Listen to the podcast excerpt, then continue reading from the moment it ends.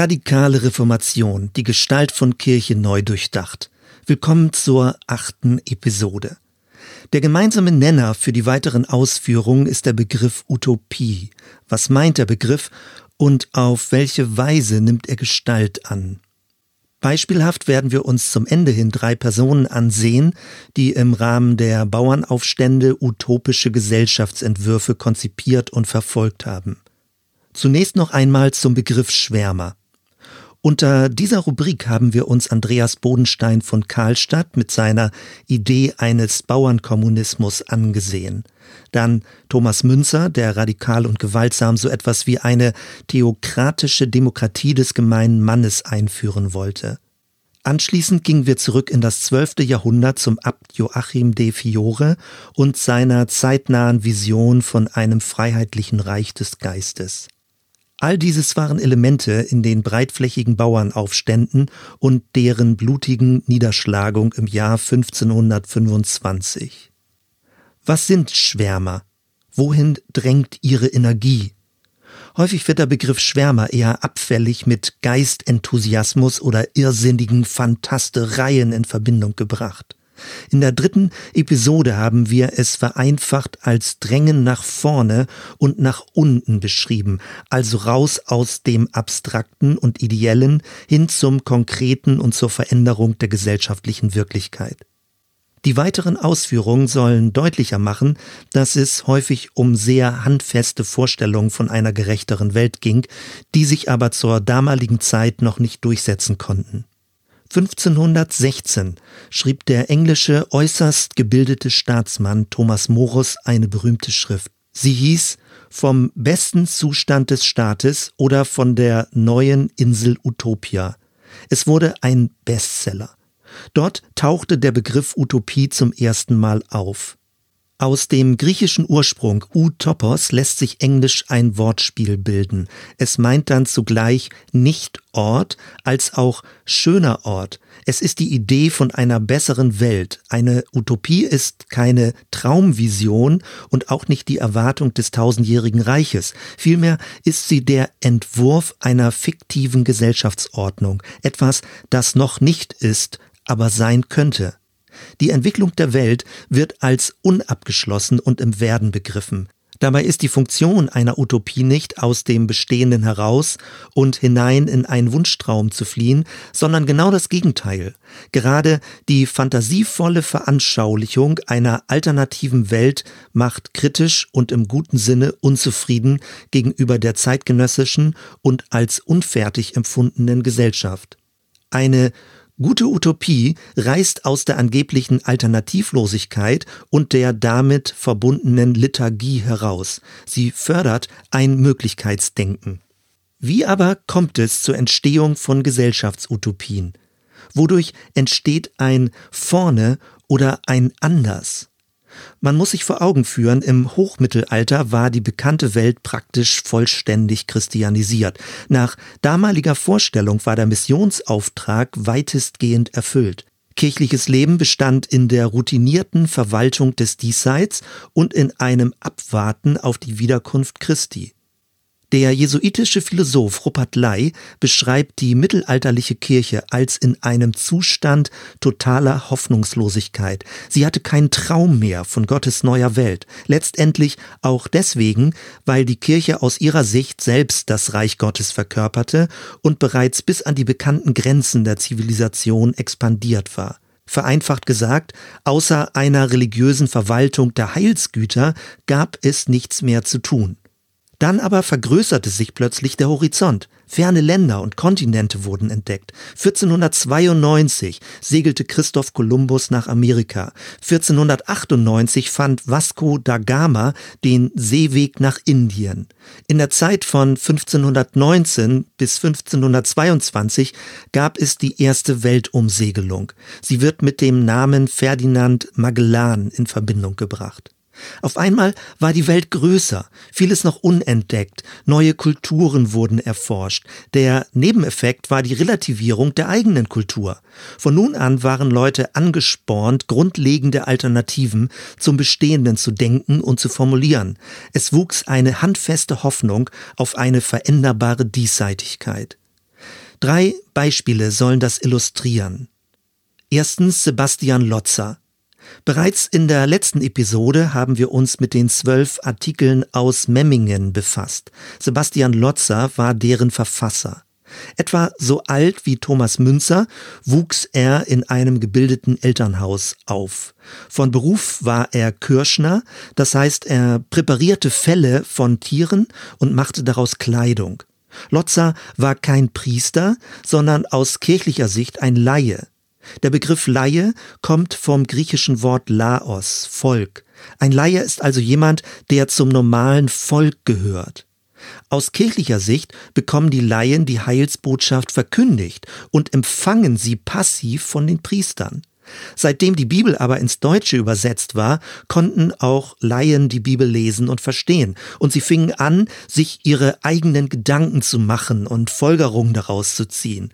Das sakrale Wissen wurde demokratisiert, die Kirche verlor ihr Auslegungsmonopol. Von nun an wollten Handwerksleute und Bauern mitreden. Als Slotzer in die Öffentlichkeit trat, erwies er sich bereits als ein bibelfester Städter. 1522 erreichte die Reformation Memmingen. Lotzer griff die überkommenen Kirchenbräuche an. Ablasshandel, Anrufung der Heiligen, Wallfahrten, Klosterfrömmigkeit und kirchliche Bruderschaften. Zum Fasten merkte er an, während die Geistlichen dem arbeitsamen Volk, das kaum drei Suppen am Tag zu essen hat, unter Androhung des Banns Fasten auferlegen, seien sie selbst so voll wie die Zecken. Die Quelle für jegliche Kritik war die Heilige Schrift. Aus Sicht von Lotzer hatten die Geistlichen ihr Mandat durch Eigennutz und Irrlehren verwirkt. Ab jetzt galt, die einfachen Leute müssen die Bibel selbst in die Hand nehmen und darin lesen. An die Stelle der Priester und Theologieprofessoren sollte der schriftkundige Laie treten. Die Kirche wurde schlicht als die Versammlung aller Gläubigen verstanden. Alle getauften Christen sind gleich vor Gott und können sich frei versammeln und über den Glauben diskutieren. 1523 verfasste Lotzer den christlichen Sendbrief. Auch dort tauchte der Gedanke des allgemeinen Priestertums wieder auf. Darunter ist zu verstehen, dass ein gläubiger Mensch keinen gesonderten Priester als Vermittler zu Gott braucht. Durch das Werk Jesu Christi ist jeder Christ automatisch in der Stellung eines Priesters und unmittelbar zu Gott.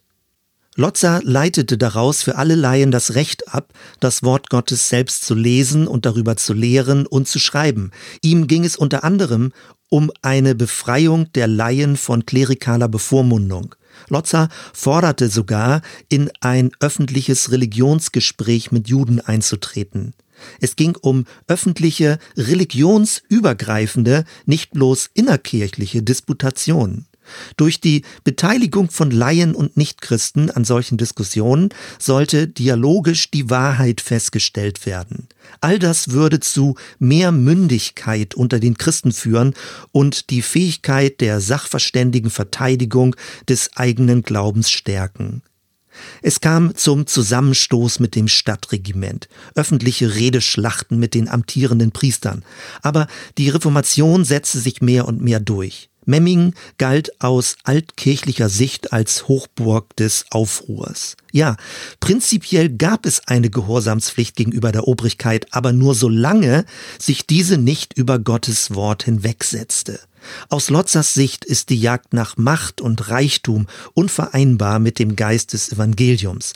Erstrebenswert ist dagegen eine apostolische Gütergemeinschaft und ein auf Nächstenliebe gegründetes friedliches Zusammenleben, ohne dass jemand dazu gezwungen würde. Im Frühjahr 1525 erreichte der Bauernkrieg Memmingen. Lotzer wird zum Sekretär und Feldschreiber für die Hauptleute der Bauernaufstände. Beschwerden der Bauern werden gesammelt. Es kommt zur Ausarbeitung der zwölf Memminger Artikel.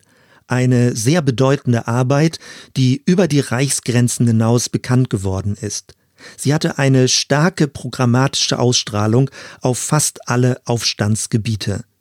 In der vorangegangenen Lektion haben wir deren Inhalte genauer ausgeführt.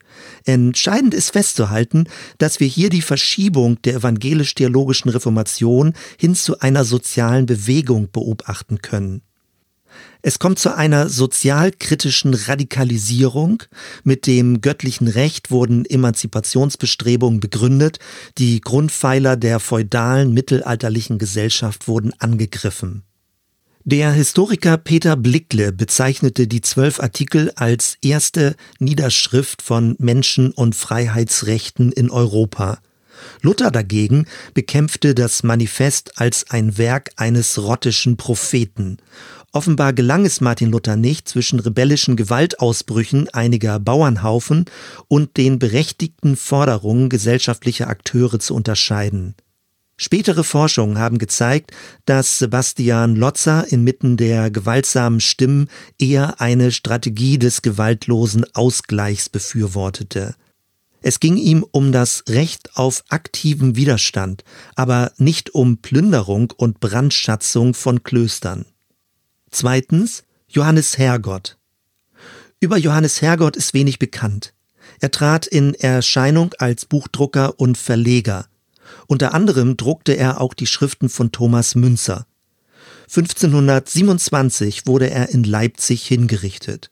Ihm wurde zu Last gelegt, der Autor einer anonym erschienenen Schrift zu sein. Bis heute ist nicht eindeutig klar, ob das wirklich den Tatsachen entspricht. Der Titel der Flugschrift ist Von der Wandlung eines christlichen Lebens. Hinter diesem eher unscheinbaren Titel verbirgt sich der Entwurf einer universal christlichen Gesellschaft. Es wird darin so etwas wie eine agrarkommunistische Weltstaatorganisation beschrieben. Auch wenn die Schrift längst nicht so elegant formuliert und so umfangreich ist, erinnert sie doch an die Insel Utopia von Thomas Morus. Dieses ist ein weiterer Hinweis darauf, dass die Bauernunruhen nicht bloß gedankenlose Gewaltausbrüche waren, sondern unter anderem von der Idee nach einer gemeinschaftlich und gerecht verwalteten Welt motiviert waren. Drittens Michael Geismeier. Er wirkte besonders in den Regionen Tirol und Salzburg. Geismeier war ähnlich alt wie Sebastian Lotzer und Thomas Münzer. Er war der Sohn eines Bergwerkunternehmers und arbeitete später als Beamter am fürstlichen Hof. 1525 wird er zum Feldoberst der Bauern gewählt. In dieser Rolle war er ein Vorkämpfer für soziale Gerechtigkeit. Sein Ziel war eine Bauernrepublik, eine demokratische Neuordnung Tirols. Die Forderungen waren denen ähnlich, die uns bereits an anderer Stelle begegnet sind. Gleichheit vor dem Gesetz, Abbau der Privilegien für Adlige, Abschaffung der weltlichen Macht der Kirche, freie Pfarrerwahl, die Verwendung von kirchlichem Eigentum für soziale Einrichtungen und Rückkehr zum guten alten Recht des Landes, die Allmende. Nach gescheiterten Verhandlungen mit dem Landtag wurde Geismeier inhaftiert, konnte aber fliehen. Er bekam in Zürich Kontakt zu dem Reformator Ulrich Zwingli und war von der dortigen religiös-politischen Gemeinschaft beeindruckt. Luthers Lehre dagegen schien in seinem Denken keinerlei Spuren hinterlassen zu haben. 1526 entwickelte er sich mehr und mehr vom Reformer zum Sozialrebell und Revolutionär. Wir finden in ihm einen glühenden Gesellschaftsreformer mit einem leidenschaftlichen Gerechtigkeitssinn. Er setzte sich für Arme und Machtlose ein. Sein Einsatz hatte wenig zu tun mit persönlicher Rechtfertigung allein aus Glauben. Zusammen mit den aufständigen Bauern kämpfte er gegen die Söldnerheere der Fürsten. Über 100 Anläufe wurden gemacht, um ihn durch ein Attentat zu beseitigen. 1532 wurde er schließlich auf seinem Anwesen in Padua ermordet. Ein herausragendes Dokument, das 1526 von ihm verfasst wurde, war die sogenannte Landesordnung. Darin entwarf er anhand von Passagen aus dem Alten Testament einen christlich-demokratischen Bauernstaat und die Grundzüge für ein neues Tirol. Walter Klaassen schrieb dazu, unter den zahlreichen Verlautbarungen der Bauern und Reformplänen der Zeit gibt es nichts diesem Dokument Vergleichbares. Anders als alle anderen rief es nach der vollständigen Abschaffung der feudalen Gesellschaft. Es ist das Werk eines unabhängigen Geistes und ganz sicher eine bedeutende frühmoderne Gesellschaftsutopie. Zitat Ende. Abschließend wieder einige Fragen. Erstens. Wie viel Mündigkeit darf's denn sein? Die Sache mit der Bildung ist für alle Obrigkeiten ein zweischneidiges Schwert. Ein dummes Volk ist ein gehorsames Volk. Wer in Bildung investiert, fördert kritisches Mitdenken.